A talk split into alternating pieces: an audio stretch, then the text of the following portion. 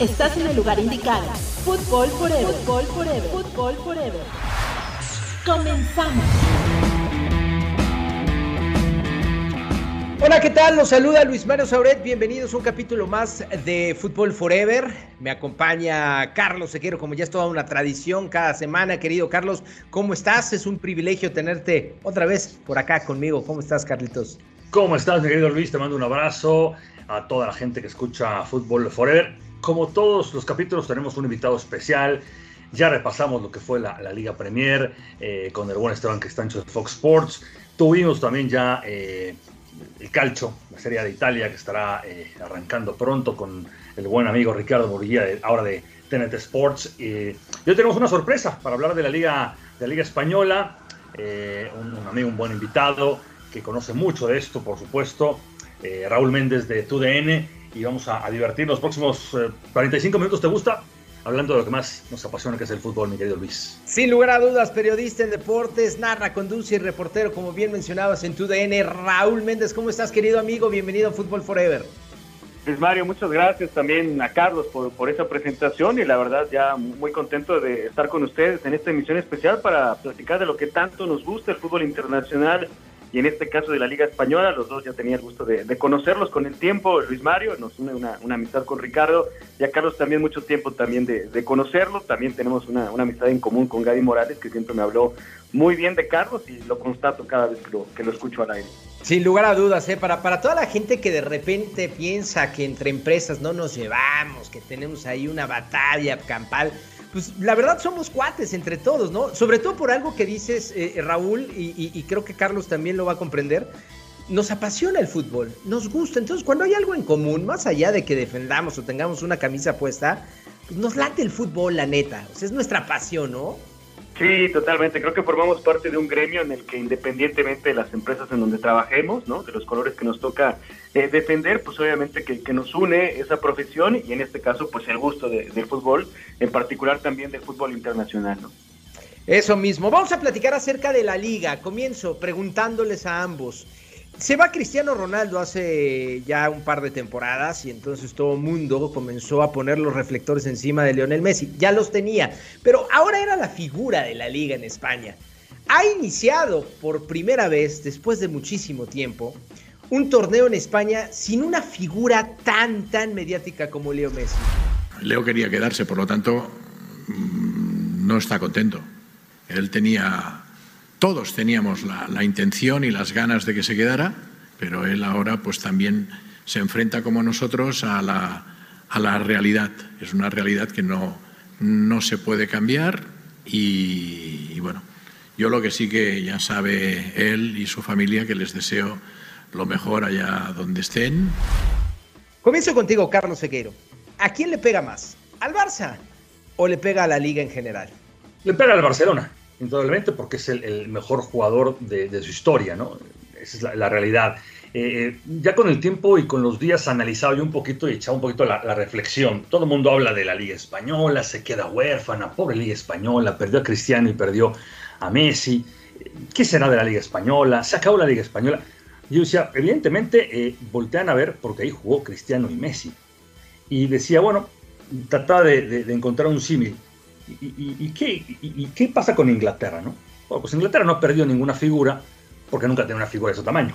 También es la realidad. Entonces, un día, se fue, un día se fue Cristiano Ronaldo del Manchester United, pero no el Cristiano Ronaldo eh, que fue cuando estuvo en el Real Madrid, ni el Messi, evidentemente, ¿no? O sea, eh, David Beckham, sí, pero, pero, pero David Beckham tampoco estaba al nivel de, de Messi y de Cristiano, de estos balones de oro 4 y 4, ¿no? Y ahí vamos punta a punta. Y volteé a ver Italia y decía, bueno, pues a lo mejor el día que se fue Marco Van Basten, pero, pero, pero tampoco. Maradona, pero duró muy poco. O sea, es que tampoco jugó 17 temporadas en el Napoli Maradona, ¿no? Bueno, en Francia, ¿no? Pues en Francia tampoco. Pues que en Alemania, pues no tampoco. Entonces, lo que pasa es que la Liga Española ha sido única. Diría un buen amigo, algún amigo Salim, le voy a robar su frase de única y repetible. O sea, lo de Messi y Cristiano es único y repetible. Es que eran los dos jugadores dominantes del fútbol mundial durante una década. Así de fácil, o sea, por eso se repartieron tantos balones de oro entre ellos. Y uno ganó todo lo que ganó con el Barcelona en 17 temporadas y el otro en menos tiempo, pero ganó cuatro Champions con el Real Madrid. Entonces es algo que, por más me pongas nombres y me digas Porque si mañana se va Kevin De Bruyne del Manchester City, pues sí, se va a un gran jugador, pero no está al nivel. Y si se va Salah o Mané, pues también. Y si se va, este, ¿quién te gusta? Pues Mbappé del Paris Saint Germain, pues tampoco. Y, si se va de Italia, ¿quién te gusta? Insigne, pues no. Entonces, estos dos, estos dos monstruos son únicos e irrepetibles. Jugaron en la misma liga, en dos equipos tan poderosos. Y, pues eh, claro que se quedan huérfanos porque, porque perdieron eso, porque lo tuvieron. Los demás no lo han tenido. Luis, no sé qué opinas, Raúl. Sí, sí, sí, yo coincido contigo, Carlos, porque creo que todo esto que se dio en cuanto al debate que hemos estado escuchando en los últimos 15 años, por lo menos, sobre quién era el mejor Cristiano Messi, ¿no? Cuando tal vez eh, la plática, la discusión tendría que centrarse en la época que estamos viviendo en el fútbol, que, como, como lo señalas, o sea, nunca se había presentado en la historia del fútbol que encontraras un futbolista, un monstruo a nivel mundial, pero que mantuviera ese nivel, ese rendimiento durante tantos años. Y aquí tenemos a dos. Entonces, más allá de pensar cuál de los dos era mejor, era establecer que esta época es única en el fútbol, que nunca se había vivido que dos jugadores a este nivel mostraran este rendimiento. Y hablamos de la capacidad que tienen para generar juego, para hacer goles cuando ninguno de los dos es propiamente un centro delantero. O sea, sus tareas, sus prestaciones eran incluso más amplias dentro de la cancha y además todo esto se dio porque creo que mediáticamente les funcionó a, las mil maravillas el hecho de que uno, pues canterano del Barcelona, el otro lo trae al Real Madrid para competir con él. Y todo esto tomó todavía una dimensión mayor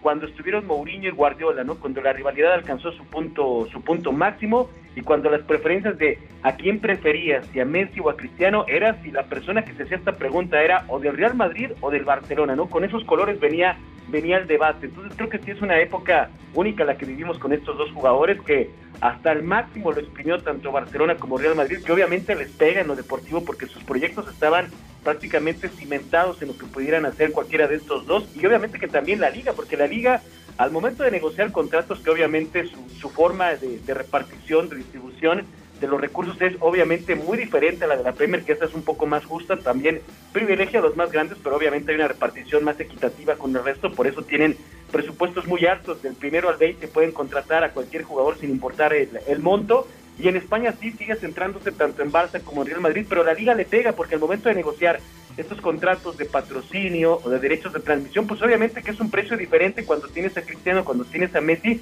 y eso la liga lo va a sufrir. Por eso ahora ha tenido que firmar este fondo comprometiendo el futuro de la liga en los próximos 40, 50 años. Qué, bueno que tocas ese tema, Raúl, porque creo que vamos a, vamos a iniciar platicando de esta temporada 2021-2022 sin Leo Messi, sin Cristiano Ronaldo y con un fondo de inversión de 2.700 millones de euros de la empresa CBC a la liga. Y Laporta, Florentino, el Athletic Club de Bilbao se han manifestado en contra. Estoy hablando de los Oviedo. de el Oviedo en segunda el del Oviedo? ¿Quién es el del Oviedo? Es correcto, sí. Una Algo inversión le sale al negocio, ¿verdad? Por supuesto. Más o menos y, quien lo firma se llama Javier Tebas, que tiene 60 años. En 50 años tendrá 110. No, pues yo así también firmo, ¿no? O sea, yo también firmo un contrato ahorita pagar en 100 años no sé cuánto dinero. Eh, es triste, Sauret, pero, pero no, se dieron, no se dieron cuenta de lo que hicieron con la Liga Española. Es un golpe durísimo, es, este, es un engaño. Eh, el otro día yo revisaba y, escuchaba, ¿no? me parece que era Andrés Agulla de, de ESPN, quien hacía, eh, quien contaba lo que había hecho este fondo con la Fórmula 1.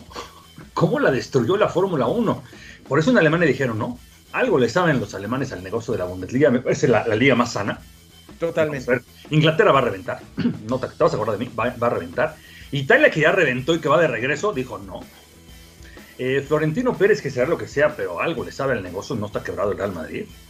Eh, la porta que, que ese sí está quebrado, ese sí está sí, quebrado. Sí, sí, pero, este, pero, pero, con todo quebrado, con todo y quebrado pudo eh, registrar cuatro jugadores y va, va saneando poquito a poco y algo le escuchó a Florentino. El Atlético de Bilbao, que es la gran cantera, yo no, a ver, yo te diría que la cantera del mundo. Imagínate nada más poder jugar con vascos. o sea, eso ni siquiera españoles, vascos todavía. Y mantenerte dentro de una élite de, fútbol. Y el otro señor del Oviedo, pues algo le estaba el negocio. O sea, ojo con lo que hicieron con la Liga Española. La van a reventar, la van a reventar y pues más fácil, pues ya me voy, pues ya me fui, ¿no? Y, a todos los presidentes que el otro día escuchaba es una que decía, también son ya, ya mayor, no, bueno, está muy bien, ¿no? Pues sí, pues es que lo que pasa es que en tú 40 años ya no estás, con todo respeto. Entonces, este, no, no, es que cuando te habla un señor de 70 años diciéndote, sí, en 50, pues en 50, pues sí, ya no estoy. O sea, el problema es los que vengan, el que quiera comprar un club en España que diga, yo, una empresa, voy a comprar al Cádiz pero no puedes tocar porque ya te dieron un dinero y ya entró como pasa mucho veces en México. En México, eh, eh, yo, yo, lo contaba el otro día en, el programa que tenemos en, el fútbol mundial con, Tony Valls, lo que pasa en el fútbol mexicano, ¿no? que, hay, que hay empresarios que, que, dicen, bueno, a ver, tú televisor, adelántame, los cuatro años de contrato, patrocinadores, pum, pum, con eso compro fichajes, y luego ya no salió bien y me voy, pum. Y llega otro dueño y dice, ¿cómo? ¿No hay dinero? Sí, no hay dinero, pero además no puedes explotar ni la tele, ni los patrocinadores, porque ya los cobraron por, por adelantado. Y ya se lo gastaron y ya se lo llevaron. ¿Qué, ruta va a tener esto, Raúl? Porque eh, tengo entendido que la empresa que está invirtiendo recupera su dinero entre 10 y 15 años, pero son 50 años de exclusividad, ¿no? Tengo entendido. Sí, o sea, realmente es en este sentido comprometer el futuro de la liga y, de todos los equipos, ¿no? Y tan simple como hacían el cuestionamiento del presidente por la edad que tiene y cómo compromete las próximas décadas del futuro de la liga para los siguientes presidentes, ¿no? Las próximas gestiones que se den. Lo mismo pasa con los clubes, ¿no? Presidentes dicen, oye, es que no puedes comprometer el futuro de la entidad por los próximos años de presidentes que van a venir después de ti, que no van a tener eh, ese presupuesto a su disposición. Y el punto en donde cuestionan estos equipos grandes, el Madrid, el Barça, el Oviedo por la visión de sus dueños, obviamente que conocen la industria, y el Atlético es más por una cuestión de orgullo que lo que pueda generar el Atlético, ¿no? Por, por esos valores que, que defiende la cancha, que también nos traslada hasta este sentido de, de, las mesas de negociaciones. Y es que es tan simple como los derechos audiovisuales, y ahí es donde el Madrid y el Barça saben que ellos, por su cuenta, bajo este modelo con el que se han regido toda su vida, pues tienen más ingresos que el resto de los equipos en España y por eso no los quieren comprometer. Entonces, este famoso fondo de inversión, al ver que el Madrid y el Barça no tenían eh, el apoyo o no estaban de acuerdo con, con, este fondo de inversión para el apoyo que va a inyectar a la liga, entonces establecieron que si no estaban de acuerdo con, con, con, este, con este monto, que lo que podían hacer es que estos dos equipos tuvieran sus derechos audiovisuales, que no los tendría este fondo de inversión, y ese finalmente creo que, que no pesó, a pesar de que lo siguen conservando Real Madrid y Barcelona, como votó la mayoría, por eso pasa, pero creo que todos se fueron con la simpleza de que había dinero eh, ahí a corto plazo para estos equipos, aunque la mayor parte de ese, de ese dinero con el que, con el que van, a, van a ser apoyados tienen que, invertirlo directamente en infraestructura. eso es. Creo que nada más es el, eso 15%, ¿no? Claro, Raúl. Ese, ese tema muy interesante, Luis, y lo, tocamos, porque eh, le dices al Real Madrid, oye, pues es que con este dinero vas a poder hacer un estadio. Ya lo estoy haciendo. Bueno, pero lo puedes pagar, ¿no? Yo ya tengo mi préstamo, ya, ya lo empiezo a pagar en 2025 y esa otra tasa. Pero vas a poder abrir escuelas de fútbol en todo el mundo, ya tengo y mira, vas a poder, este, oye, el marketing digital, no, pues ya soy la cuenta más vista en el mundo, o sea, ¿para qué me sirve el dinero? El 15% para fichajes no me alcanza ni para, para retener a, Baranos, entonces, y lo mismo pasa con el Barcelona, ya, ya, ya, ya me acordaba yo, Luis Zabalza tiene 73 años y lo escuché ayer, lo mejor que puede pasar para Osasuna es esto, con todo respeto, el señor tiene 73 años, pregúntale al próximo presidente o al que sigue cuando diga, ¿y, qué pasó? Pues ya no tenemos los ingresos de, audiovisuales, como dice Raúl. ¿Y ahora qué hacemos, Luis? oye, Raúl, y, esto abre más la puerta a que la Superliga sea un hecho en un corto plazo? O sea, porque ahí está montado Barcelona, está montado Real Madrid. Pero imagínense, y también Charlie, te pongo ahí, y si el Atleti también se agrega en un supuesto como uno de los equipos importantes en España, o sea, se da la posibilidad a una fractura, porque creo que a la distancia se ve entre Luis Rubiales de la Real Federación Española de Fútbol, entre Javier Tebas, el mandamás de la liga, y los equipos más importantes que tiene tu liga, que son el Madrid y el Barcelona. Sabes que yo no lo veo viable, Luis Carlos, porque creo que son, son dos temas diferentes. O sea, sí hay una relación, pero no están íntimamente ligados. ¿Por qué? Porque la liga, al momento de gestionarse, pues es totalmente independiente de la UEFA, ¿no? La UEFA ahí sí no puede intervenir en cómo se organicen cada una de, de las ligas por, por su cuenta. Eh, lo de la Superliga lo veo más complicado porque aquí sí tendríamos que ser testigos de una revolución en todos los órdenes del fútbol mundial, como está organizado, como está estructurado, porque todas estas ligas a nivel de clubes y a nivel de selecciones dependen directamente de la UEFA en una cuestión de confederación y ya en un nivel eh, global pertenecen a, a, la UEFA y a la FIFA, ¿no? En ese sentido, en ese, en ese orden. Entonces lo veo más complicado porque aquí tendrían que irse por, por su cuenta. Es cierto que todos estos equipos grandes, los poderosos de cada liga, pues siempre han tenido privilegios de toda la vida.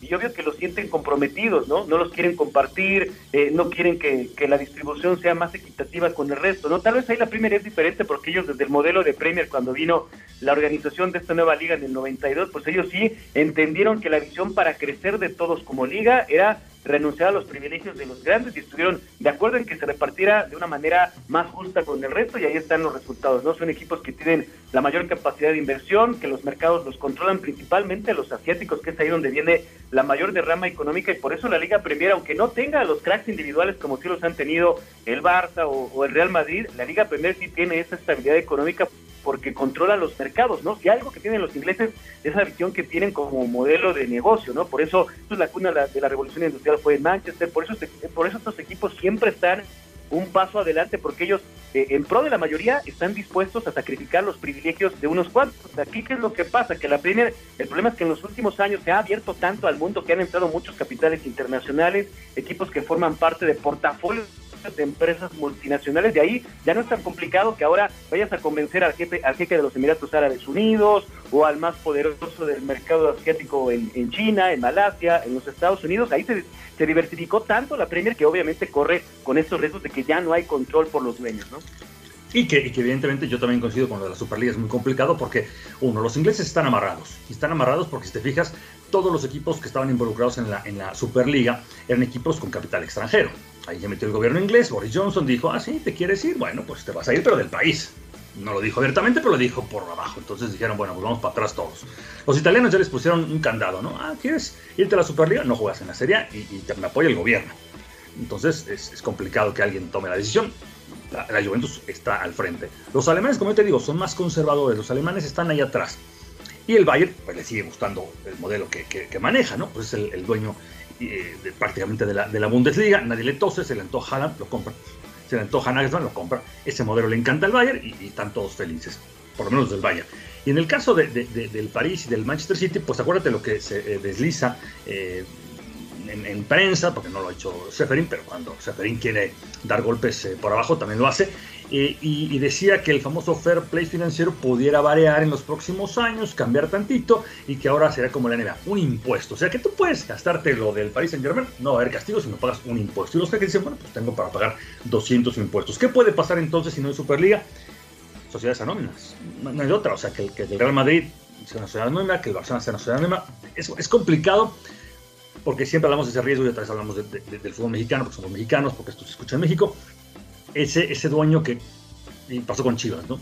Compro Jorge Vergara, eh, sí, sí, no, no, y le, le, meto, o otros equipos, le meto todo el dinero del mundo, ya no me interesa y, y, y, ya no quiero fichar. Y el equipo se va para abajo. Y estos jeques un día se pueden aburrir. Tú que sabes que el del París dice, bueno, ya, ya gané cinco Champions seguidas, tuve a Messi, ya no hay nadie que Qatar, el Mundial, pa, ya me voy. Y les dejo una deuda al que venga, mamita mía. Y después decimos, oye, el París está en segunda o en tercera. Eh, y, y, así pasa. Y, el City lo mismo. Entonces, aguas con esos jeques, aguas con esos millonarios, porque un día se aburren, un día les interesa algo más, un día ven el negocio en otro lado y le van a pegar la industria. Entonces, de alguna forma el Barcelona, de una forma en Madrid, los, equipos que son de socios, pues ahí se mantienen, o, familias muy tradicionales, ¿no? Este, los Agnelli, pero es que es muy complicado. Yo no veo una Superliga, veo más lo de sociedades anónimas eh, reconvertir sus clubes, porque si no, eh, se, los van a, se los van a comer eh, definitivamente. Para, para, cerrar el tema y meternos ya en materia deportiva, ¿hacia dónde va la liga con este tema económico? ¿Qué podemos esperar en esta 21-22, querido Raúl Carlos? Pues yo esperaría, como desde que comenzó esta crisis por, por la pandemia, que los equipos fueran más inteligentes en el gasto, que el hecho de que tú te gastes grandes cantidades no te garantiza el éxito en lo deportivo y ahí tienen que ser más inteligentes al momento de, de autogestionarse. Creo que el mayor ejemplo lo podemos ver en dos equipos en la liga, ¿no? Sevilla y el Villarreal, dos equipos que tienen estabilidad, que han vendido muy bien en las últimas temporadas, pero que al perder a estos jugadores tampoco han perdido esa fuerza dentro de la liga, ¿no? Sevilla que es un equipo constante, ganador, sobre todo en la, en la UEFA Europa League, y el Villarreal que ahí está viviendo un gran momento, también campeones de Europa, van a jugar la Champions y será un triunfo para esta entidad tan, tan pequeña en España. Creo que esa es, esa es la muestra, o sea, no tienes que endeudarte para poder sobrevivir. Y, creo que en ese sentido la Liga Española lo entiendo con el famoso fair financiero porque aunque el tope salarial no exista como tal, ese mismo tope lo fijan los equipos con esta famosa ley que se estableció ya en las últimas temporadas, porque recordarán que los equipos españoles estuvieron en crisis, muchos de ellos se, se declararon en bancarrota y tuvo que intervenir el propio Estado con la famosa ley concursal para salvarlos del precipicio. Entonces, lo que se está cuidando es que tú no te gastes más de lo que estás ingresando. Y creo que en ese sentido Sevilla y el Villarreal han lanzado el mensaje. El Real Madrid, la verdad que ha manejado estupendamente sus finanzas, no hay crisis, hay dinero, pero ellos han priorizado la mejora del Estadio Santiago Bernabéu, por ejemplo. ¿no? El Atlético de Madrid también es otro modelo de negocio, o sea, el Atlético salió ganando la temporada pasada con lo de Suárez, buscaron hoy traerse de regreso a Griezmann en un cambio por Saúl, pero al final el Barça no lo aceptó. Entonces ahí están los modelos. El único que cometió muchos errores, aún teniendo a Messi, fue el Barcelona y ahí está pagando las consecuencias. Creo que hoy la oportunidad para la Liga Luis Carlos es de que, a ver, vamos a autogestionarnos, cada club tendrá la oportunidad de crecer, las distancias obviamente se van a reducir y en términos mediáticos para crack, pues ahí está Eden Hazard, ahí está Joao Félix, ahí está Antoine Griezmann que costaron como crack, hasta ahora no lo han sido y hoy van a tener la oportunidad. Sí, y además las exigencias de uno y otro, porque aunque jueguen en la misma liga, fíjate, tú le quieres pagar el mismo dinero al Real Madrid que al Villarreal. Si el Villarreal gana la Europa League, dices, es un ejemplo de equipo, ¿no? de, de club, de organización, brutal, ganó la Europa League. Si el Real Madrid juega la Europa League es que Florentino se vaya, todos los socios, y destruyan el Bernabéu, porque es una vergüenza. Y les quieres pagar lo mismo. Entonces, no corresponde la exigencia de uno y el otro yo siempre te lo he dicho y, lo, platicamos muchas veces eh, en, muchos debates, ¿no? Este, es que el Real Madrid está obligado a ganar la Champions, pues si no fichó a nadie, no, e, es que el nombre no juega, el nombre no juega, la camiseta no juega, la traición no juega y la exigencia no juega. El, plantel que tienes, pues estás para, para ganar lo que tienes que ganar, entonces eso es una realidad. Y, y, ahora pues no les queda otra que más que aprovechar, o sea, el Barcelona estaba loco por vender a Brightway, pero loco, mañana que se vaya, no, no, no quiero saber nada, y ya ves cómo le fue la primera jornada. El Real Madrid eh, colocando a Abel y a Hazard y son titulares, ¿no? Es que son jugadores que costaron mucho dinero, que pertenecen al club y que en esta época de crisis, pues aprovecha lo más que puedas con estos, estos chicos, ¿no? Si, si nadie los puede comprar, ¿no? Yo insisto, en, una, en, una, en un mundo ideal, eh, el Barcelona hubiera este, vendido a Griezmann y a Bradway y no los quiero ni ver. Y, luego entonces, pues son los chicos que, que prácticamente eh, ayer hicieron un, gran partido y, y este, hasta Piqué, y bueno, es, que es así, ¿no? Tienes que aprovechar lo que hay y no queda de otra. Eh, bueno, hablemos precisamente de eso, porque habitualmente tocamos el tema de los cuatro presentes en la UEFA Champions League por parte de España, que son Atlético de Madrid, Real Madrid, Barcelona y Sevilla. Estos cuatro equipos sí, lograron triunfar. Es cierto, sí, sí, pero, pero eh, estoy hablando de lo que sucedió el torneo pasado en la liga, que quedaron con esa clasificación directa han iniciado con el pie derecho. Madrid golea 4-1 al Deportivo Alavés. Ahora, yo, yo, ya sé cuál es tu opinión, Charlie. Ahora lo vamos a, platicar más a fondo. El Barcelona gana 4 goles por 2, con ciertos tintes de, que parece caprichoso el destino, ¿no? El primer tanto de la era no, Messi en Barcelona es de Piqué. 4 goles por 2 gana. Sevilla 3 por 0 al Rayo Vallecano. Pudo haber quedado 4 o 5 por 0 desde mi perspectiva. Y el equipo del Atlético de Madrid frente al Celta de Vigo con experimentos un tanto extraños. Raúl, tengo entendido que tú llevaste la transmisión de este partido para los hermanos de Centroamérica. Pues los cuatro, los cuatro que están en Champions, los cuatro que accedieron por tabla, iniciaron con el pie derecho, ¿no? Sí, sí, establecen la, la distancia que hay todavía con respecto a, al resto. No es apenas el inicio de la liga, pero sí te marca una pauta de lo que podemos esperar, porque son los equipos más armados, aún, aún sin, sin Messi en el caso del Barcelona, porque creo que lo que había construido Ronald Koeman deja muy buenos cimientos, ¿no? Obvio todo estaba supeditado, armado alrededor de Messi, que ya no está, pero pues tú revisas la plantilla del Barcelona y realmente sigue siendo una muy buena plantilla que le alcanzará para competir, no para ganar, ¿no? Eso también lo decíamos hace un momento, ¿para qué están estos dos equipos? Porque sí se les podrá poner la exigencia del Madrid y del Barcelona históricamente de trascender, pero realmente tienen que ajustarse a lo que están viviendo actualmente y la verdad es que no les alcanza. Podrán competir con el Atlético de Madrid para ganar la liga, pero hablar de Europa son palabras mayores, ¿no? Y el mismo Ancelotti lo reconocía cuando le preguntaban apenas el viernes del inicio de la temporada y de su plantilla, él decía, tengo una buena plantilla, es una plantilla competitiva, ahí está, es competitiva, no te va a dar para ganar en Europa, pero sí te va a dar para competir. Ahora, los riesgos son muy altos en el Madrid, o sea, en el Madrid les hace falta gol, ¿quién más lo aporta que, Benzema? El que lo aportaba era Sergio Ramos, Sergio Ramos ya no está, era también tu líder, eh, no solamente como capitán, sino también de tu, de tu defensa. Pero ¿dónde está el resto? ¿Quién más va a aportar a, al gol? O sea, hay proyectos que no han cuajado en Real Madrid que por obvias, y que por obvias razones no son confiables. No puedes confiar en un Vinicius, en un Rodrigo, en un Asensio, porque nunca han sido goleadores que te aporten por lo menos 10, 15 goles por temporada. Eden Hazard y Gareth Bale sabes que son un tiro al aire, porque Eden Hazard se puede lesionar en cualquier momento y Bale un día se desentiende, pierde el compromiso y ya, y ya va el Real Madrid. Entonces creo que son proyectos de, de alto riesgo, tanto para, para Barcelona como Real Madrid.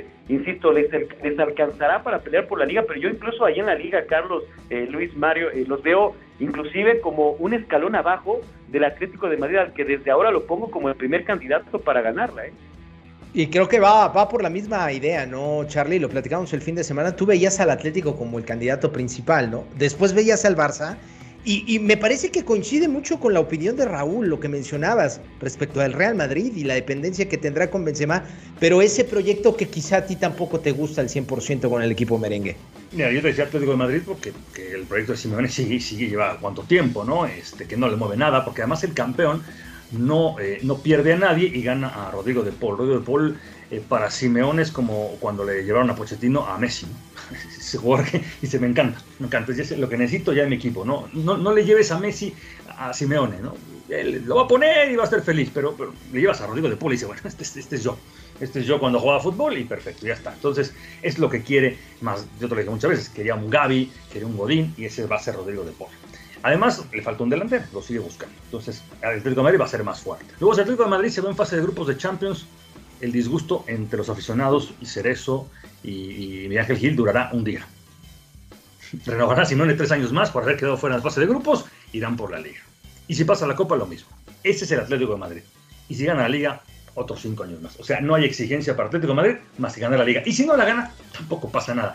Y vivir así es muy sencillo. Así viven los ingleses. Yo por eso ponía eh, eh, ese caso porque el único que fracasa es el Real Madrid y después un poco el Barcelona en el mundo. Eso es, una realidad. ¿Coincide Raúl con eso? Digo, eh, no, no, es que es, la exigencia, es la exigencia, es la exigencia. Si el Madrid, el Madrid el año pasado se quedó un punto de la liga y con los arbitrajes ah, y muchas lesiones. Y semifinalista en Champions. Su temporada fue un fracaso para todo el medio futbolístico. Y el Atlético de Madrid fue un fracaso en la Champions, pero dices, oye, pero, pero no importa, o sea, Simeone tres años más, o sea, e, e, es la, así lo vemos, Raúl, esa es la realidad de uno y de otro. Sí, sí, es el, doble discurso de, de, Simeone, ¿no? O sea, siempre son un equipo pequeño, que van partido a partido, ¿no? Aunque cuando tú revisas el plantel, lo que gana Simeone, y creo que la exigencia tendría que ser superior, y por eso... Cuando, tú revisas la inversión, Raúl, o sea, las últimas las inversiones que ha hecho el Atlético de Madrid en los últimos años, o las llegadas exigirían un poco más, ¿no? Sí, sí, a eso voy, o sea que en los últimos tres años, o sea, en inversión entre estos tres grandes en España, el que más ha gastado ha sido el Atlético de Madrid, ¿no? Simeone es el técnico que cobra más en el mundo junto, junto a Guardiola, entonces esa es la gran pregunta que se hace, ¿no? Si el Atlético tiene que dar ese salto, si quiere ya codearse entre los grandes de, Europa, porque realmente si revisamos la historia del Atlético, o sea, hasta que llegó el Cholo, se convirtió en un equipo asiduo en pelear la liga, en estar clasificando al Champions, pero antes de eso fueron realmente etapas muy oscuras del Atlético de Madrid. De pronto tuvo ahí algunas épocas gloriosas como en los 70 ahí con, Luis Aragonés como principal estandarte y aquella final que pierden en el 74 contra el Bayern, pero han sido más los años oscuros del Atlético que realmente como para para ponerlo al nivel de un Madrid y Barcelona por la tradición que tienen en Europa, ¿no? Pero hablando del presente que viven, por la capacidad económica, por la plantilla, por su técnico, se les exigiría un poco más, pero realmente con este ADN del Atlético, del sufrimiento, de vamos a luchar, vamos a pelear, no tiene una exigencia comparable con la de los grandes en Europa, ¿no? Entonces creo que ahí sí será gradual, pero yo sí entiendo al Cholo de que pues este equipo está armado para, para ciertos objetivos y no le podemos exigir más porque su historia así lo, así lo establece. Pero mira, cuando pagas 110 millones o más por Joe Félix, cuando pagas 40 por Llorente, cuando seguramente vas a gastar otros 50 en Blaovic o en el delantero que venga, y el Barça cero, y el Madrid cero, entonces no me digas que quedar en tercer lugar de la liga es éxito para el Atlético de Madrid. o sea, o que te elimine... No, no, por o que te elimine... temporada es el claro, favorito. O que te elimine la Atalanta eh, o el Leipzig sin meter las manos en la, en la, en la Champions y bravo, y mejor, porque y, aplauden eh, los periodistas del Atlético de Madrid, dicen bravo, mejor, ¿eh? así nos concentramos en la liga y pierdes 14 puntos en la, en la última vuelta y casi estás fuera de, de, ganar la liga y todo va bien. Ese, ese, es el doble discurso que a veces ya no alcanza, ese equipo humilde que dices, oye, no es tan humilde, si te vas 200 millones gastados en dos años, pues humilde, humilde, humilde, humilde los Asuna, humilde el Huesca, que ya está descendido, o sea, no el Atlético de Madrid. Entonces, ese doble discurso sí, sí molesta. Creo que Atlético tiene que vivir y Simeone este año sabe que es el favorito para ganar la liga y, si no la liga, si no, gana la liga es por algo, algo grave, algo que, que, que, el Barça andó muy bien, que el Madrid nos sorprendió a todo el mundo. incluso, insisto, la Champions ¿eh? la Copa del Rey no te puede eliminar en tercera división y estar contento. ¿no? E, ese doble discurso a mí, no, me parece, yo no, yo no voy con él. ¿eh?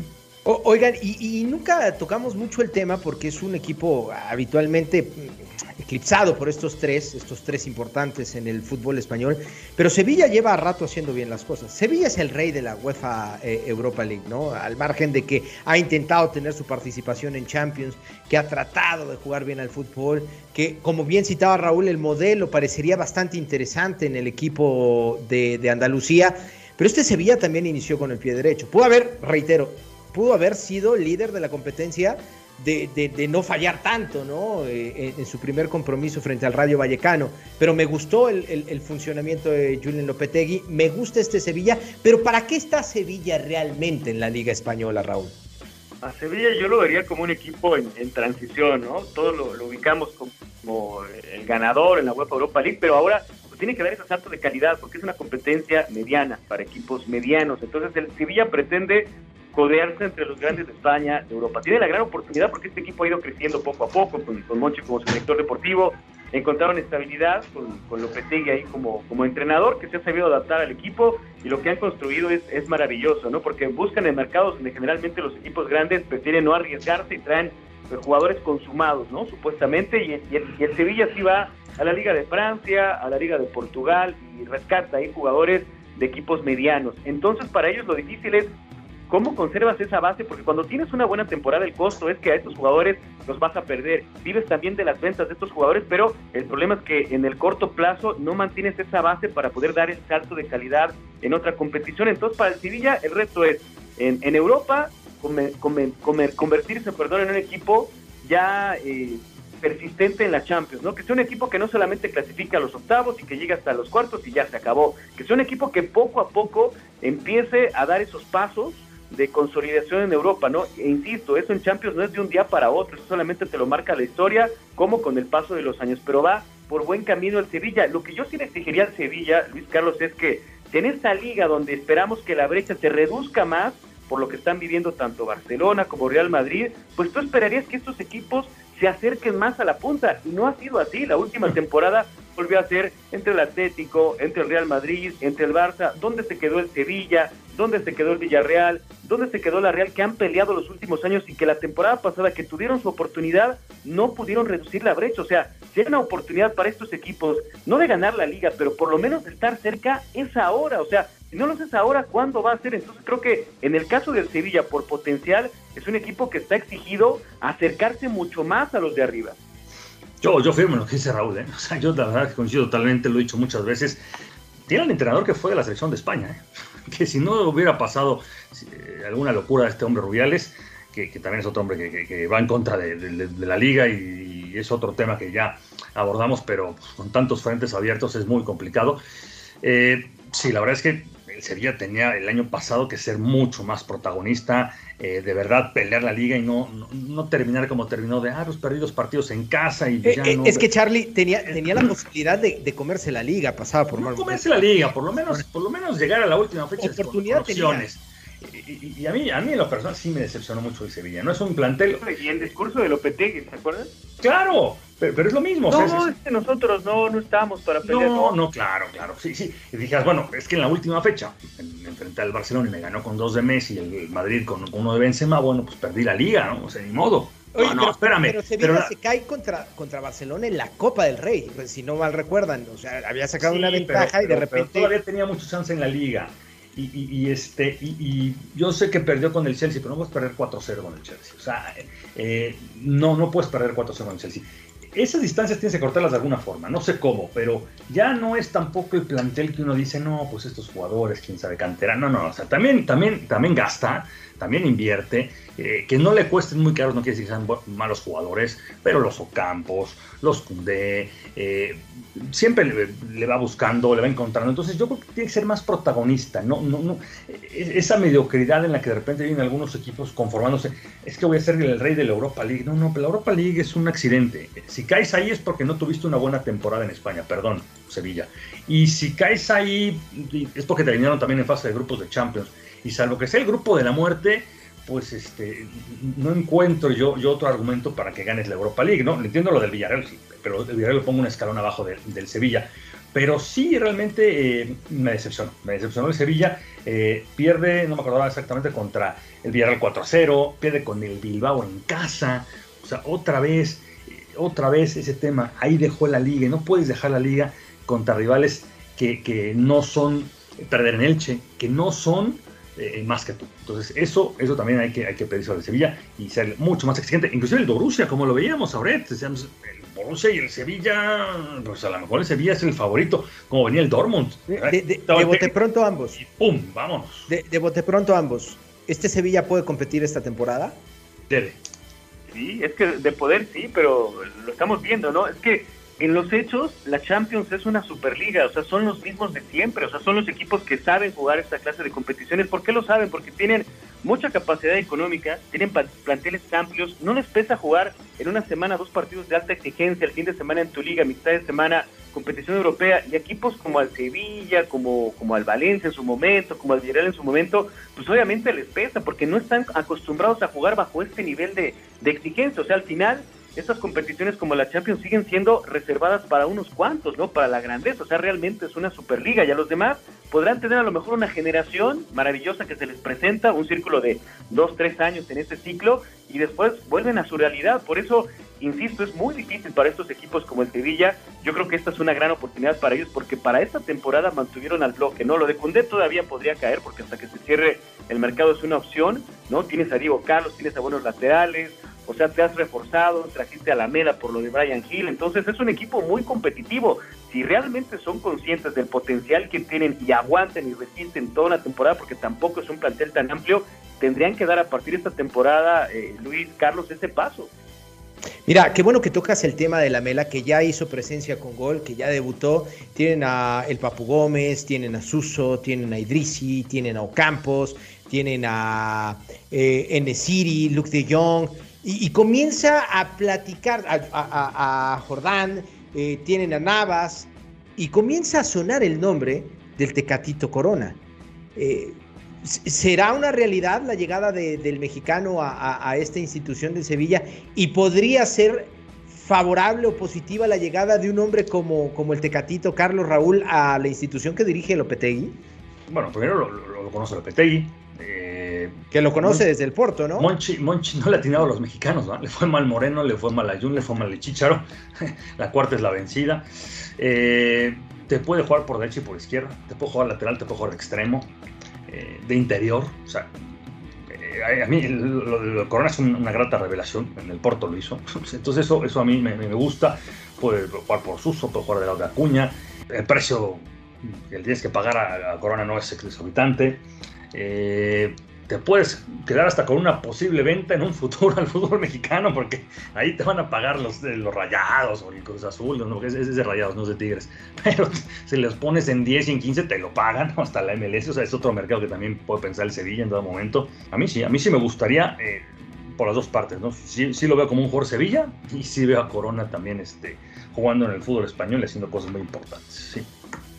Sí, yo también, lo, veo como, como muy viable. Es un tema, lo del Porto, ¿eh? digo, no voy a profundizar en detalles, pero muchos jugadores que pasaron por ahí te hablan de lo complicado que es negociar en el Porto y sobre todo que te dejen salir bajo algunas condiciones que siempre son muy ventajosas para, para el club y por eso creo que demora un poco esta negociación porque Tecate tendría que renunciar a un porcentaje que le corresponde por, por la venta, ¿no? Como lo establece el reglamento de transferencias de, de la FIFA y creo que el Sevilla no pagaría el 100% de los derechos federativos, ¿eh? sería un alto porcentaje, por ahí de un 60, 70%, no la totalidad, es lo que están estado tratando de, acordar, pero en lo deportivo, obvio, es un futbolista eh, que, le ofrece al Sevilla todo esto que ya comentaba eh, justamente Carlos, porque es un futbolista que es polivalente, o sea, de ser un extremo, porque le preguntas al Tecate qué perfil eres y te dice, bueno, pues es que soy derecho, pero también le pego con la zurda, o sea, maneja los dos perfiles, o sea, puede jugar tanto por derecha como por izquierda siendo extremo, ¿no? Además tiene desborde, le hace falta a veces la, mejorar la toma de decisiones, ¿no? En la última jugada, cuando define, cuando asiste, pero es un futbolista que te ofrece ese desequilibrio, esa explosión. Puede jugar desde el medio campo, ahora eh, en las últimas temporadas con el Porto lo han convertido en un lateral, pero obviamente es un lateral pensando en ser un equipo muy ofensivo, ¿no? Un equipo quizá con línea de 5 y que el lateral se convierta en carrilero y se proyecta constantemente, porque como lateral sí ofrece algunas debilidades defensivas el Tecate que han quedado manifiestas, sobre todo en la Champions, ¿no? Depende del nivel de exigencias. A lo mejor te daba para jugar de lateral en Portugal, pero ya jugar en una liga más competitiva como la española, en una competición europea, ahí sí tienen que mejorar defensivamente el Tecate, pero creo que está hecho para que en las próximas horas tenga esta oportunidad, porque se lo hemos estado exigiendo al Tecate, ¿no? Que la liga portuguesa le estaba quedando corta. Vamos a ver si ahora en España, si se cierra esta transferencia, puede ser ese jugador que todos esperamos en Sevilla. En este momento, al día de hoy que estamos grabando Fútbol Forever, todavía no se ha concretado, pero está muy cercano. Me parece que está a la espera de que se pueda ya recibir el documento como eh, naturalizado portugués, que eso le ayudaría de alguna manera al conjunto del Sevilla. Hablemos de las estrellas. ¿Quién, pinta para, estrella de la, de la Liga Española? Eh, Antoine Grisman, Karim Benzema. Agrego a Braithwaite sea, de una vez pongo al danés. No, no, yo creo no, que no, Antes de Luka Modric es, un, es, una ofensa. O sea, Luka Modric es el único que, en la liga juega y tiene balón de oro, ¿no? Pero, espérame, todavía no termino. Pues, no, pero ya, ya, ya, pones a Bradway por delante de Modric en tu mención ya tienes un problema. No, no, no, pero no es por menos importante. Hasta Raúl Cerreo, no, no, yo lo digo eh, en buena lid. ¿A quién, a, quién ponemos ahora como la figura o cuáles serán las figuras de esta liga española? Bueno, ya, ya, ya, te, ya, Raúl hace rato, ¿no? Este, eh, si hablas del Real Madrid, Karim Benzema. Pues, Por mucho, pero el más. El más no, bueno, no, es que no hay uno, no hay uno que sea el máximo. Luca Modric tiene 35 años, pero el balón de oro, es el único que hay balón de oro. Griezmann es campeón del mundo. Benzema, los números que tiene y, figura en el Madrid con cuatro Champions. El mismo Gareth Bale se le da la gana, pues también ves el currículum de Gareth Bale también tiene las mismas cuatro Champions que Benzema, o sea, fue el mejor jugador de la Premier League, o sea, jugador que ha metido goles en finales de Champions. A ver, dime jugadores en el mundo hoy que han metido goles en finales, plural, no una, dos. A ver, acuérdate. ¿no? no, no, no, como, como gustes. O sea, lleva tres goles en dos finales de Champions. ¿Tienes nombres? Te ayudo, Messi Cristiano. O sea, que a lo mejor el, tipo, como dice Raúl, se la puede pasar lesionado este, de enero a julio y no volver a jugar fútbol profesional, pero bueno, pues es una figura. Eh, Pedri va en camino a hacerlo, no, no voy a ponerle, pero va en camino a hacerlo. El otro día eh, con mi buen amigo Gironet decía, no, pues yo pongo a, Pedri en la portada, no, pues no, no, no te la compran en la liga. Pero así, los porteros, o sea, los tres mejores porteros eh, ese es un tema, juegan en, España. Ese es un tema que sacamos. ¿eh?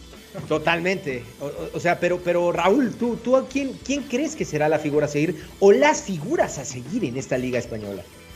Es que sí, la, conversación tendrá que apuntar naturalmente hacia, hacia, otro, hacia otro lugar, ¿no? Porque hablamos ya de, de, justamente los jugadores que fueron contratados en su momento para hacer esas grandes figuras, hoy tienen esa oportunidad, ¿no? Eden Hazard, y Gareth Bale en el Real Madrid, Joao Félix en el Atlético de Madrid y en el Barcelona finalmente esperamos el, momento de Antoine Griezmann sin la sombra de, Messi, ¿no? Para que demuestre todo el potencial que tiene.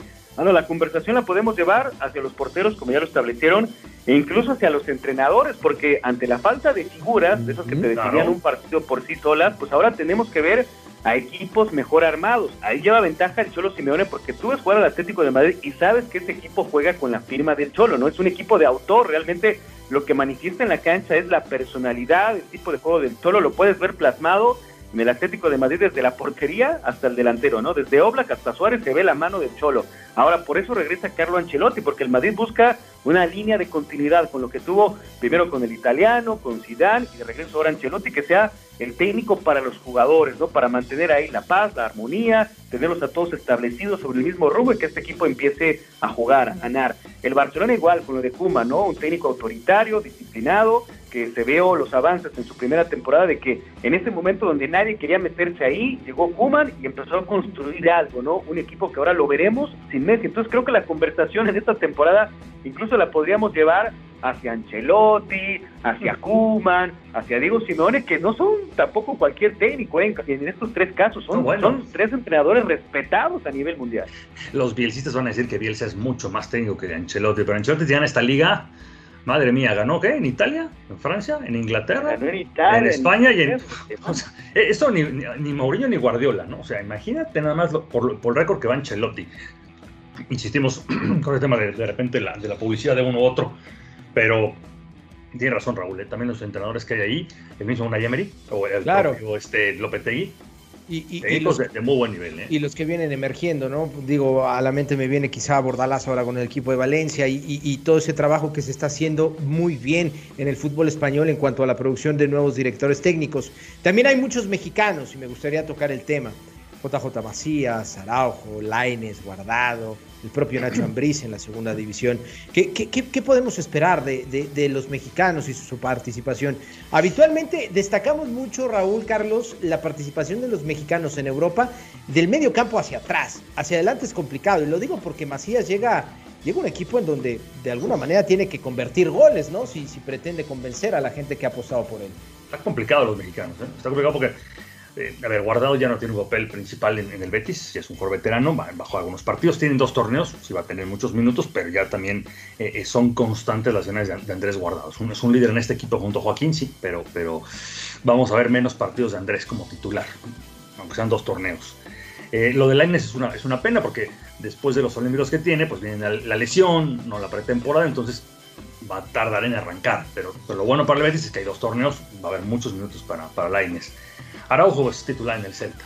Un Celta que tiene que pensar también en ya no estar no solamente peleando el descenso, creo que le, ha metido algo de dinero y Coudet ha hecho un buen trabajo como para pensar en otras cosas. dos años peleando, ¿eh? Por, por no descender. Por eso digo, yo creo que ya no, tiene, mejor plantilla. Tiene mejor plantilla, a mí me gusta lo, de Coudet, pero pues este, también eh, no, no es fácil. Eh, lo de Herrera, el mercado está cerrado. No está cerrado y yo creo que el Cholo, como, como es franco, le ha dicho Coque, Llorente, De Paul, Condogbia, Saúl, mi hermano que no se ha ido, es el último en la lista. Y Herrera tiene que ser consciente de eso. O sea, en el gusto yo creo de todo esto que hay, eh, incluso ya De Paul llegó y va por arriba de él. Y, si Condogbia, que además ya tuvo titular el primer partido porque hizo pretemporada, Herrera, Copa Oro, yo, eh, le va a gustar. Yo no sé si queda en Atlético de Madrid. Y lo de Macías, lo de es muy interesante. Yo, a mis buenos amigos de la última palabra que decían que se iba a comer la liga, pues si se come la liga lo ficha eh, Real Madrid en, diciembre, le paga la cláusula de rescisión. Eh, de última lleva a un jugador como Sandro. Sandro, me parece que lo tuvo Mitchell cuando dirigió al Málaga, hizo 14 goles. Después ya no le fue bien cuando se fue a tu querido Everton, que echa a perder las cosas a Oret, lo siento mucho, tampoco en Sevilla ni en la Real. O sea, pero es un jugador maduro y, va a pelear con él. Me encanta cuando los mexicanos van a Europa porque Macías en Chivas iba a jugar, se andaba bien, malo regular, lesionado, eh, en liguilla o en amistosos, porque no había otro, porque no, hay competencia en el fútbol mexicano realmente. Cuando llegas aquí te dices, tengo que matarme porque hay un tal Enes Unal, que es turco y que va por todas. Este, Jaime Mata tiene 32 años y dice, no, yo, yo, era del Getafe de antes, yo llegué hasta los cuartos de final de la Europa League, yo, yo juego. Sandro tiene 26 años y yo tengo 26 años, espérame, si yo con Michel hice 14 goles en el Málaga, no, no, espérame. Y luego está un tal Hugo Duro que estaba en la banca del Real Madrid en, el partido contra el Inter de la Champions pasada, porque había muchos lesionados, pero que tuvo minutos. Que estuvo en el Castilla y que dirá, tengo 21 años y si no me quedé en el Madrid, me quiero quedar aquí. Esas son las competencias de Macías. Entonces Macías tiene que pensar en que todos los tipos quieren su puesto. Y que caben dos, cuando más. Eso me encanta del fútbol europeo porque te hace competir al más alto nivel. Macías tiene 21 años, pero no tiene, pero ni siquiera seguro que vaya a ser convocado. Entonces, eso, eso me encanta, va a ser una temporada dura para él. Yo no creo que se coma la liga. Tú, Raúl, ¿cómo ves la actuación de los mexicanos en, España? Concretamente una liga que es muy competida como la, como la española y complicadísima, ¿no?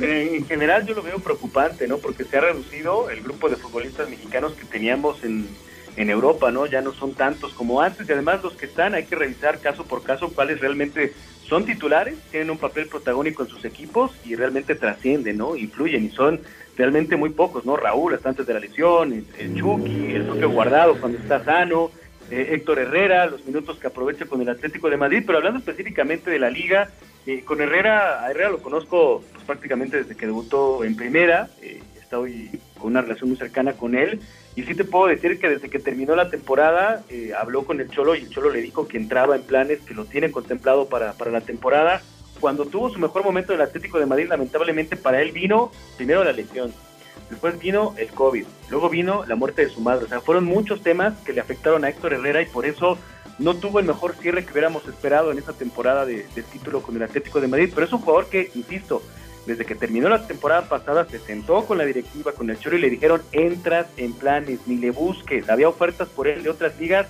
y le aseguraron que se quedaba.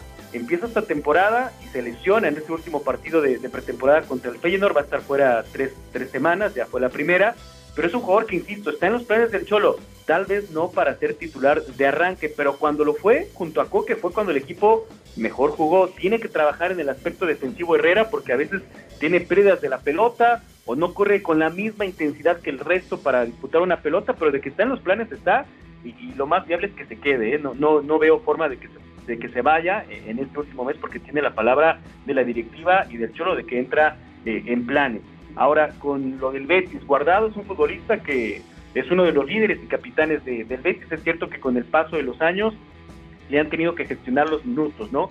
Juega pocos partidos y los que juegan ya no son los 90 minutos, tienen que llevar poco a poco, pero sigue siendo un futbolista vital que cuando está en la cancha realmente marca diferencias para el Betis, le da equilibrio a ese equipo, le da salida, salida clara a ese Betis y Pellegrini creo que los tiene en alta estima.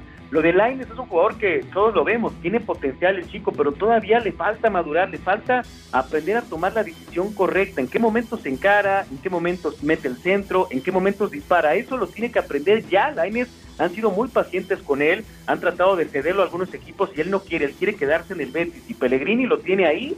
Entonces vamos a ver si la temporada que viene por fin da ese salto definitivo para empezar a consolidarse. Diego Laines, Araujo está en un equipo que en el Celta ha tenido la suerte de jugar con Jason Murillo, que era el líder de esa, de esa defensa, pero Araujo ha encontrado su lugar y mientras no haga más de lo que puede hacer Néstor Araujo, creo que es un jugador cumplidor, ¿no? Sus problemas vienen cuando quiere hacer algo más, cuando quiere salir conduciendo o de pronto hacerse el que tiene el toque privilegiado para meterte un pase cruzado de 40 50 metros y no, mientras Araujo sea consciente de hasta dónde llegan sus virtudes, es un futbolista de mucha valía para, el Celta. Y Macías lo veo complicado. La temporada pasada para el Getafe fue histórica por lo mal lo mal que ofrecieron en cuanto a números en ofensiva, con Bordalás en un equipo altamente defensivo, tachados como los más golpeadores de la liga, los que más faltas, más tarjetas, más expulsiones tienen, y eso les pesó porque no atacaban, o sea, tuvieron más de 10, 15 partidos sin meter un solo gol en un partido, entonces eso le afecta a este Getafe, traen a Mitchell que regresa, que es un técnico más ofensivo, que obviamente con, con Vitolo, con Cucurella será un equipo que desborde, que tenga jugada, todavía están buscando a Samu Castillejo del Milan para fortalecer las bandas, y adelante ya hablaba Sequeiros de, de, la, de la competencia que tendrá, ¿no? Hugo Duro es un chico que salió del Getafe, que lo pidió el Castilla y de pronto cuando tuvieron muchas bajas lo tuvieron que inscribir en la Champions porque no tenían más, más delanteros, pero es un jugador de cantera, de la cantera de, del Getafe, ¿no? A Jaime Mata, que en su momento cuando llegó a explotar ahí en el Sevilla, hasta selección española fue a dar, al Cucho que ya se fue al Guafor que pertenecía a este equipo inglés y ya se fue, en ese Unal que fue la inversión más cara en la historia del Getafe, le pagaron 10 millones de euros a Valladolid la temporada pasada, pertenecía al Villarreal pero lo tenían prestado en el Valladolid, pero es un jugador que en toda la temporada te hizo dos, tres goles, ¿eh? no más, es el atacante más inofensivo que yo le he visto al Getafe, entonces ahí Macías directamente con Enes Unal si le dan oportunidad a Macías, creo que tiene condiciones para quedarse con ese puesto titular. Contra el Valencia falló una que no puedes fallar, ¿eh? que, que estaban fuera de lugar y se lo hubieran metido, se lo hubieran anulado, pero esas no las puedes fallar. Mamashvili le, le suelta ahí la pelota en el rebote en el área chica, teniendo enfrente la portería, no la puedes estrellar en el poste. Eso Macías, esas jugadas las tiene que convertir en gol porque de arranque va a tener muy pocos minutos, ¿eh? Y los tiene que aprovechar como, pues con goles, y como esas son oportunidades, Luis, que no puede fallar. Totalmente de acuerdo. Ya para cerrar esta edición de Fútbol Forever, eh, ¿cuál será el mexicano que mejor le irá esta temporada en la liga? Es complicado decirlo porque apenas va iniciando y porque no sabemos también el tema de las lesiones, como citaba Raúl, el tema de las oportunidades que se puedan presentar en el terreno de juego, algunos en las posiciones en las que juegan tendrán más minutos o con distintas eh, prioridades de acuerdo a sus instituciones, pero a, a, la distancia y de bote pronto, quizá en esta primera jornada de España, ¿a, a qué mexicano le irá mejor, Raúl? Mira, yo me baso en, en, realidades, no, no en deseos, y yo creo que el que va a jugar más es Araujo. Totalmente, yo también creo que será Araujo. Sí. Araujo sí, sí. Y, y, por la posición. Y yo creo que al que mejor le va a ir es no ha llegado. Es que a Corona le va a ir mejor a Corona. muy bien, Charlie, muy bien. Oye, Eso y, estuvo bien. Y, para cerrar, te voy a, te voy a dar este, algo que va, va a pasar, que, que, no había pasado. Eh, eh, y, lo, y, lo, tocamos muy por encima en el tema de, de, del Real Madrid. Florentino Pérez está peleado con todo el mundo está peleado con Rubiales, con Tebas, eh, con los clubes, con Seferín, con, con todo mundo. Y, no, no se preocupó por el equipo. En estas últimas temporadas se fue Cristiano, se fue Ramos, se le fue Zidane, se le fue Barán. No había fichajes. Y tuvo a su favor algo importante. Ganó una liga, sí, ganó una liga y una supercopa. El año pasado peleó con todas las lesiones que hubo. Pero tiene algo a favor. No ha tenido público en el estadio. Yo creo que las cosas no van bien. El Madrid vuelve a jugar el 12 de septiembre, otra vez en casa, en un estadio, en el Bernabéu, con público, contra el Celta. Y después vendrá Mallorca y después vendrá Villarreal. Ojo con las pañoladas a Florentino. Ojo con las pañoladas a Florentino porque hasta ahora su último proyecto deportivo, y hablo de, algo que puede pasar en la Liga Española porque van a pasar muchas cosas, pero esto es, es, es muy real. Ojo con las pañoladas porque le van a recordar que se han ido muchos y que no ha venido nadie. Él sueña con la Superliga, que está muy lejos. Hoy sueña con el mejor estadio del mundo, que el aficionado de repente dirá, pues sí, pero pues este... y, sueña con Mbappé, y solamente son sueños y quiere realidades. Y el fútbol es de día a día y de resultados. O sea que y, va muy de la mano de lo que pasa en, la casa de enfrente, Raúl, ¿eh? porque también la gente en, Barcelona no está tan contenta con la situación de la puerta. ¿eh? Pero, pero la puerta final dice lo que tiene que hacer y ya el Barcelona jugará y, no, van a, no van a pedir, no van a dar una pañolada a la puerta que acaba de llegar. El otro lleva tres años no, ficha. no lo sé. yo, yo, no sé, también la gente en Barcelona no está tan contenta, Raúl, con, con, con, la salida de Messi, ¿no? La forma en la que sale. La forma. Sí, sí, que ahí ven más culpable a Bartomeu, ¿no? Digo, finalmente a la puerta se le podrá cuestionar pues las promesas ¿no? Que, no que no cumplió. Digo en su momento cuando llegó la primera vez a la presidencia pues habían prometido a David Beckham y ya lo tenía el Madrid. Y luego ahora también pues siempre estableció durante su campaña que él era el único capaz de convencer a Messi para que se quedara. Y mira que al final pues pesó más las, las finanzas del club. Yo sí siento que hay una depresión en el aficionado del Barcelona no y se vio pues en las solicitudes que había para entrar en el partido de ayer en donde pues tenían menos del 50% de las que ellos hubieran esperado. O sea, imagínate, eso nos habla de la magnitud de la depresión, de la frialdad, de la indiferencia, de una afición a la que se la van a tener que ganar para, para recuperarla, ¿no? Y lo del Madrid, pues eso es cierto, o sea, no ha habido una inversión en los últimos años, ya perdiste a, a, Cristiano, ya perdiste a Zinedine Zidane, que eran las dos piezas que te hicieron ganar, entonces vamos a ver si en esta temporada con, con Ancelotti vuelve la liga para, para el Madrid y están esperanzados a que en un momento el París le diga a Mbappé, bueno, ya tenemos a Messi, te dejamos ir ahora que, podemos obviamente cobrar por ti, aunque ese es un tema que no le interesa al París, ¿eh? o sea, si se va hoy, se va hasta el último de su contrato, a ellos no les interesa rescatar algo económicamente, lo van a tener hasta donde puedan. Sí, además es, ya, la porta eh, ya, se presentó ante el público y, le podrás decir lo que quieras, pero él te dice, no hay dinero, no hay, aquí están las cuentas, mira, se fue Messi por esto, acá está, lo observas, lo ves, acá está. Y Florentino dice, no, no, no, el estadio y Mbappé, y Mbappé, y Mbappé, y lleva tres años con Mbappé. El problema es que lleva tres años con Mbappé. Entonces, ese es el tema. No es de que no haya dinero, es que quiere traer Mbappé al estadio y la Superliga. Y al aficionado son tres cosas que le tienen sin cuidado, porque quiere hoy. Y ve que ya se le fue Ramos, que se le fue Zidane, se le fue eh, el otro y se le fue, y no viene nadie. Ese es el tema y no vienen los resultados. Por eso le digo, porque no había jugado el Madrid con público después de esta situación porque antes era un poquito tirarle la culpa todavía a Zidane, antes de la pandemia, eh, Zidane o los jugadores. Hoy no van a culpar a Ancelotti, no van a culpar a los jugadores y van a ir contra el presidente del palco, porque además, agregue lo de los audios, o sea, ha sido el hombre que se pelea hasta con su sombra, y eso no hace bien ese programa lo vamos a tener que, hacer, ¿eh? sin lugar a dudas de cómo se vaya acomodando. He disfrutado muchísimo de esta edición de Fútbol Forever. Eh, Raúl, agradecemos por supuesto tu presencia. ¿Algo más que quieras eh, regalarnos en, este capítulo de Fútbol Forever dedicado a la Liga Española? Pues el agradecimiento a los dos, Luis, a, Carlos por la invitación, que realmente el tiempo se nos fue volando. De verdad que, tanto nos gustan y obviamente que con la expectativa de que a la gente que nos acompañó también hayan estado pues gustosos ¿no? de estar con nosotros en esta plática. Charlie, Sequeiro. Un abrazo y seguimos semana a semana repasando. Hay un especial de la Bundesliga con también invitado especial. Eh, y así cada uno de los días que presentemos eh, Fútbol Forever, habrá alguien, alguien eh, de algún lado para platicar de lo que más nos gusta, que es el fútbol. Sin lugar a dudas. Mi nombre es Luis Mario Sauret, a nombre de Raúl Méndez, que el día de hoy nos acompañó, Carlos Sequero, mi coanfitrión. Esto fue Fútbol Forever. Gracias y nos escuchamos en la próxima edición.